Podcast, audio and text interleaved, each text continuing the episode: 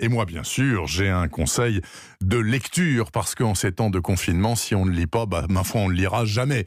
Voici l'histoire. Nous sommes à la fin des années 80, nos fantastiques années fric, comme l'a dit l'écrivaine Dominique Manotti.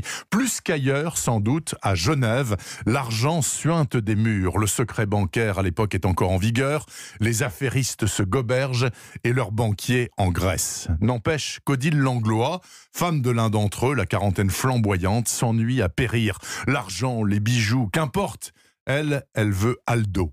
Aldo Bianchi, son prof de tennis, beau comme un Italien et vaguement gigolo. Elle se l'offre, bien sûr. Et pour se l'attacher, elle l'achète. Car Odile aime rendre service. Une fois par semaine, donc, Aldo rapportera de Lyon par la route une grosse valise d'euros.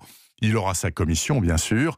Ça dure un temps, jusqu'à ce que Svetlana croise le chemin d'Aldo Bianchi. Svetlana Novak, jeune, sublime, intelligente, ambitieuse, banquière, prête à tout.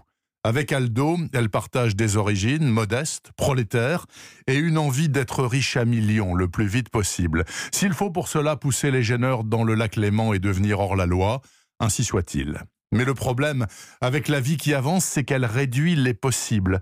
Et au bout de ce chemin dangereux, que peut-il bien rester?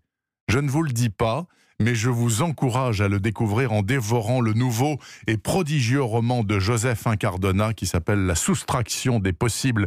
C'est sans aucun doute son livre le plus ambitieux depuis 20 ans. C'est le plus fort aussi, même si dans un autre genre, 220 volts et chaleur nous avait laissé bouche bée. Mais là, nous sommes nettement trois crans au-dessus.